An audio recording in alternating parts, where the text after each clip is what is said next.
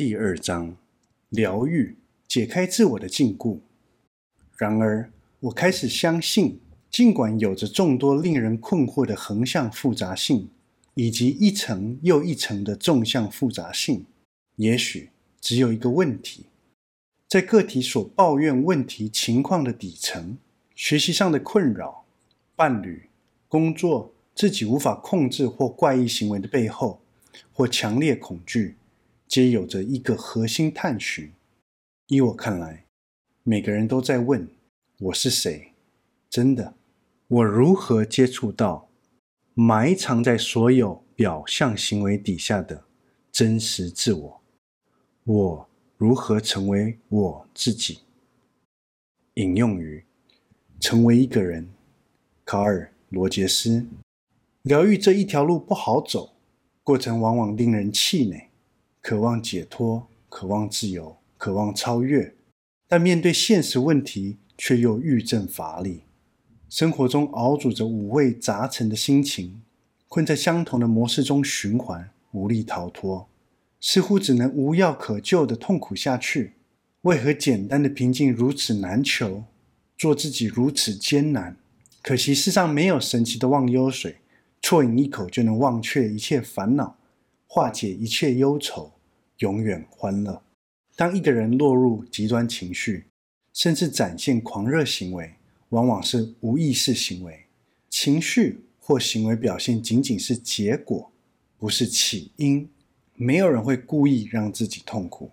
当认定松解了，情绪也就释然了，则失去了争辩的动机，失去了对立抗衡的动力，失去了保护信念的理由。恍然，当下不是故意坚持，而是被自身信念所误导，被情绪和生理机制所驱使。现实中，我们常常忙于处理负性情绪所衍生的繁琐问题。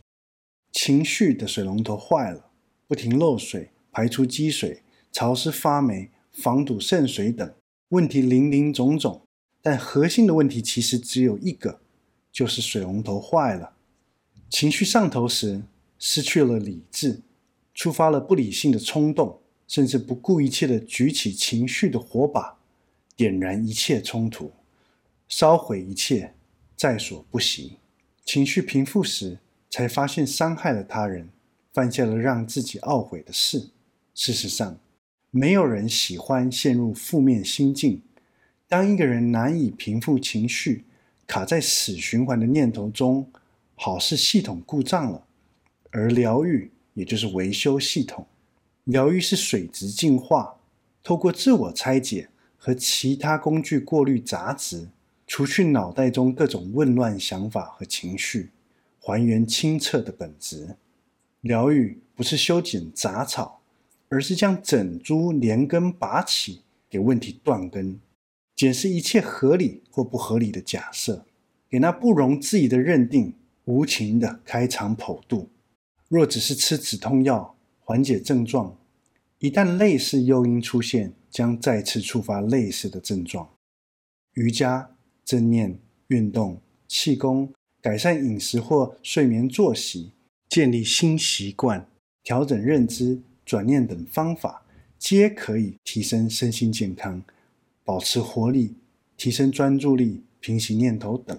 但如果只是调整表象症状，没有根除问题，则像教条一辆赛车，减少磨损，提升运转效能，跑得更快，但生命依旧困在相同的轨道中。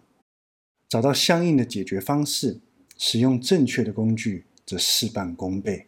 电动螺丝起子可以轻易取出锁在木板上的螺丝钉，若是用钳子硬敲，不仅费力，木板可能应声崩裂。相同的，无法透过挨饿几周来减肥，而需要探讨心理或生理层面的起因以及相应的措施。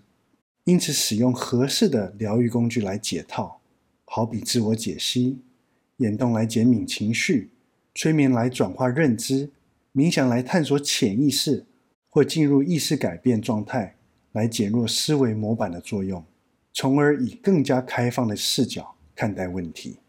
但进入疗愈前，我们首先了解自我究竟是何物。第二章第一节，自我框架的桎梏。横看成岭侧成峰，远近高低各不同。不识庐山真面目，只缘身在此山中。引用自《题西林壁》，苏轼。你是谁？从何而来？尚未出生前又是谁？你真正了解自己吗？大概会想：我从小随着这具身体长大，与大脑相依为伴，怎么会不熟悉自己？而身在其中，往往当局者迷。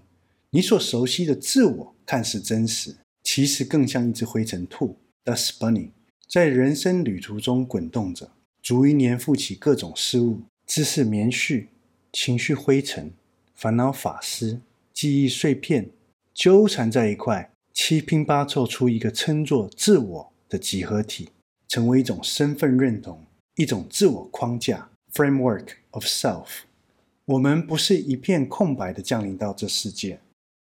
而是预载了一些先天气质，是否发现自己承袭着与父母或近亲种种相似的特质，说话方式、走路姿势、喜好、思维方式等，同时与生俱来的生物机制推着行为运作，饿了吃，渴了喝等，种种特质的驱动程式被写在基因分子中。深藏在身体的每一个细胞里，同时，你是一个时代背景下的产物。脚下这片土地孕育了你，沿袭着祖辈的历史，一代又一代的接棒，辗转流传了下来。呱呱落地的那一刻起，汲取了种种认知、价值观、道德观、文化传统、饮食习惯、原生家庭、宗教信仰、待人接物的礼节、浪漫或务实的生活态度。加上个人经验、记忆、习惯等，汇集成一个独特的自我，一砖一瓦，逐渐搭建出了现在的你。自我如蔓藤般生长，新生的触须探索着周遭环境，触须延伸的方向和路径不完全偶然，一部分天性使然，一部分被外部环境所影响。反复试错的过程中，合适的环境滋养了它，反之，被阻挠。则停止生长或萎缩，自我与环境逐步交融，形成一种独特的攀附形态。寻找路径的类似行为，体现在大脑神经元网络连接，或是黏菌 （slime mode） 寻找食物的策略。黏菌，准确地说，多头绒泡菌，一种看似简单的单细胞菌类，却会走迷宫。完成一群优秀的工程师投注无数精力设计的复杂东京地铁系统，找到最短且最有效的路径。觉察自我框架并不容易，犹如一条鱼被捞出水面外之前，它无法理解，也无法意识到水的存在。一个人也有相同的困境。作为生物有机体，宇宙赋予了你一颗有思维运算能力的大脑。但同时，也受制于大脑的预设思维模式，局限在神经元的运作，受限于语言、基因设定、生物本能、感官等作用。如果一个人从出生就戴着一副绿色眼镜，所见一切都将泛着绿光。无论别人如何生动地描绘这世界，当事人也看不见缤纷色彩。只是一如既往的绿，难以领会自己的现实是一个被染色的世界，难以体验本来的样貌。人们生活在同一个世界，却体验着迥然不同的现实，对同一事件把持着不同的见解，而衍生不同的情绪感受，构成天差地远的经验与记忆。换言之，自我框架决定了一个人的现实。自我框架。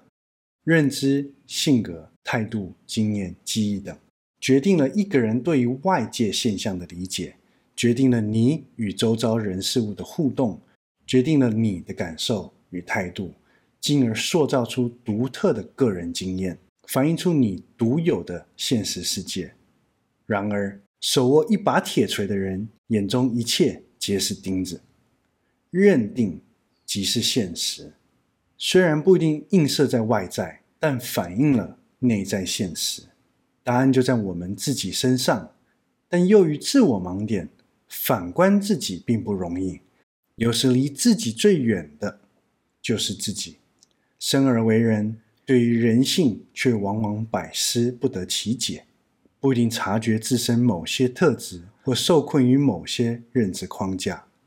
我们对自我框架早已习以为常，以为自身的行为或思维模式无可非议，因此难以发觉其局限性，于是形成错觉，形成自我盲点，活在自己所营造出来的现实中。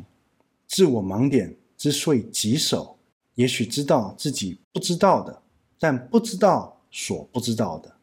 双眼被刺眼的强光照得睁不开。什么也看不见，直到一天有人提醒我们，协助关掉了聚光灯，才看清了眼前的事物，领悟原来令人眼盲的强光可以被熄灭，而那强光可能是性格、认定、思维模式等。但若不是反差对比，又如何觉察自我盲点？尤其在样本少的情况下，也许误以为自己是正确的，误以为人与人之间的冲突。是正常现象，误以为症状只是偶然事件。人与人之间的互动、交往关系、旁人提醒、特定事件、病症等，犹如一面面镜子，映照着一个人的状态。一些镜面反射出真实情况，一些凹凸不平，一些模糊不清，一些则是歪七扭八的哈哈镜，曲解了现实。但每一面镜子，皆是让我们更深一步理解自我和世界的信息来源。人家为什么这么说我？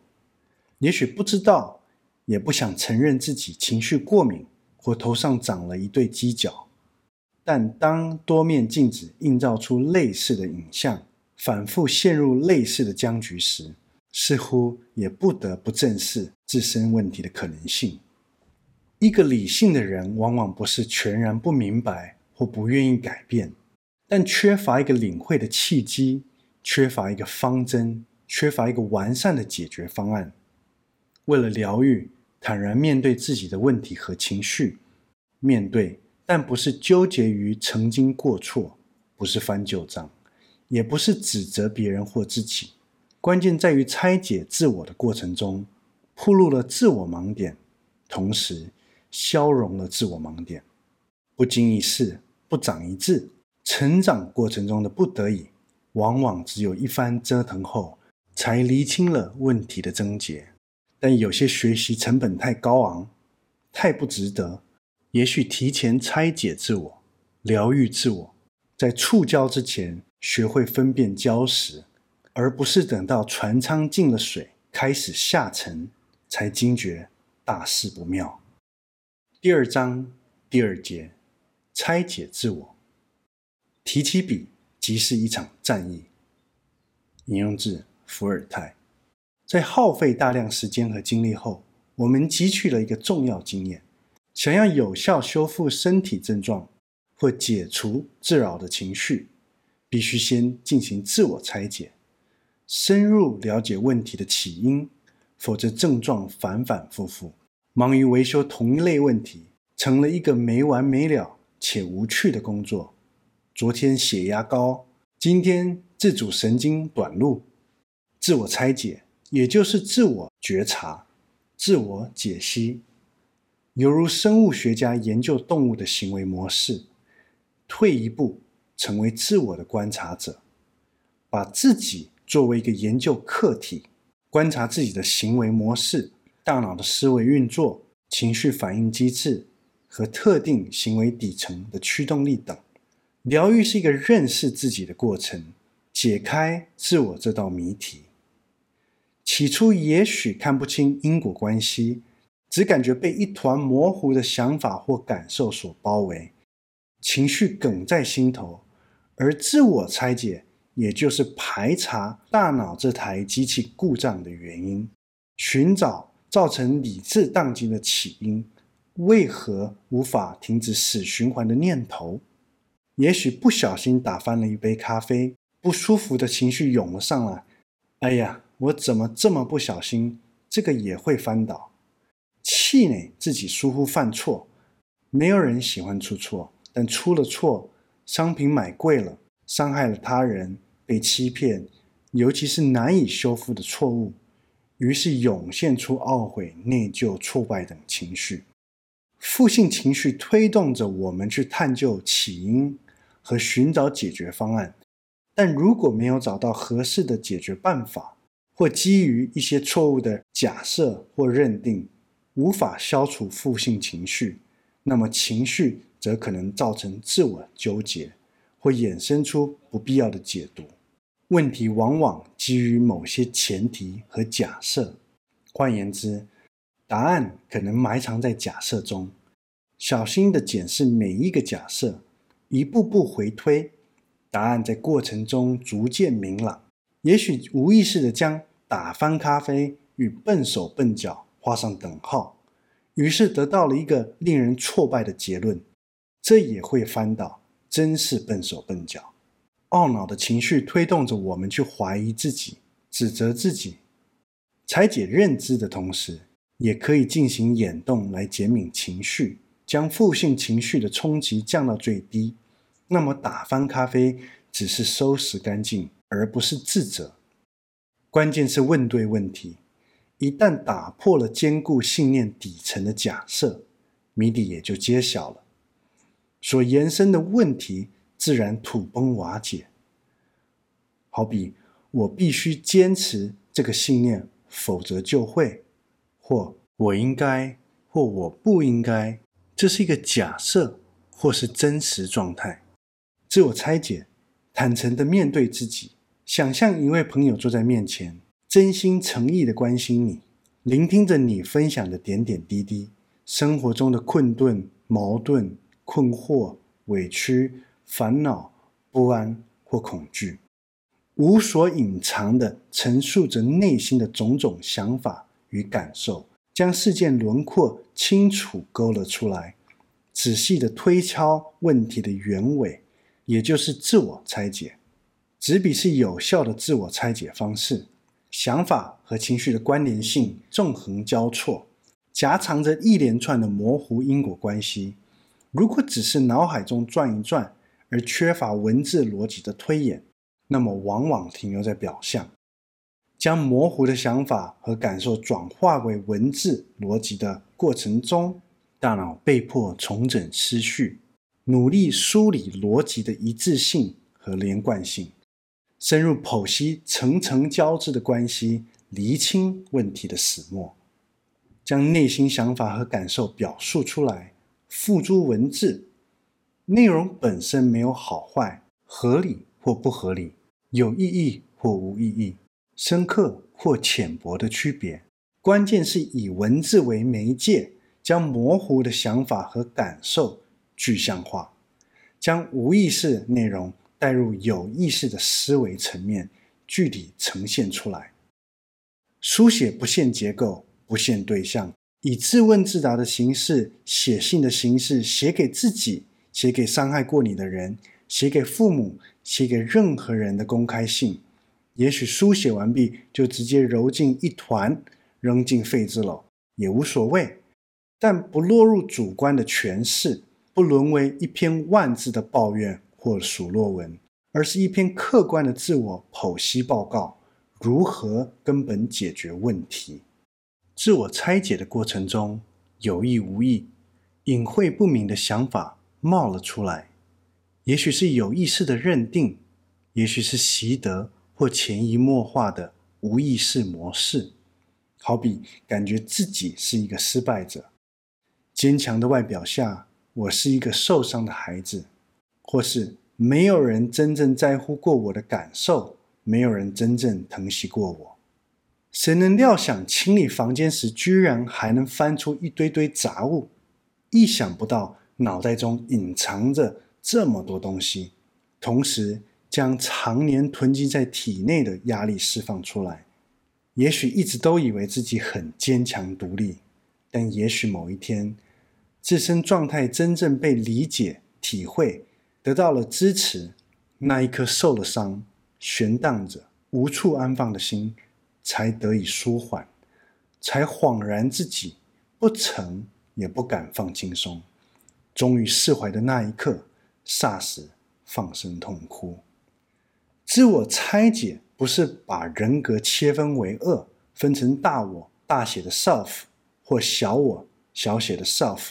或 ego 这类概念也许帮助我们认识自我的特性，但往往蔑视小我，成就大我，创造了小我，将一切错误都推脱给他，一切痛苦都是他造成的，可怜、可悲又可恨，拖出来毒打一顿，大声呵斥他，然后将一切以为的真理归功于大我。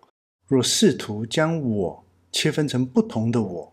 小我、大我、超我、真我或任何角色的我，那只是徒增自我拆解的复杂度。拆解自我框架，犹如剥去一层层的洋葱皮，未解的问题层层包裹。剥去框架的蒙蔽是一个漫长的过程，并非一蹴而就。起初的状态摇摆不定，载浮载沉，时而清明，时而混沌，以为烦恼昨天解决了。今天又冒了出来，如俄罗斯套娃，拆开了最外层的娃，里层藏了小一号的娃，打开了一个，又藏了另一个，问题似乎没完没了，总有打不完的地鼠，令人挫败。自我拆解也犹如解数学题，不理解时苦思冥想，一旦解开了难题，跨越了那一道似有似无的门槛。日出冰消，反而困惑这一道数学题有什么艰难之处？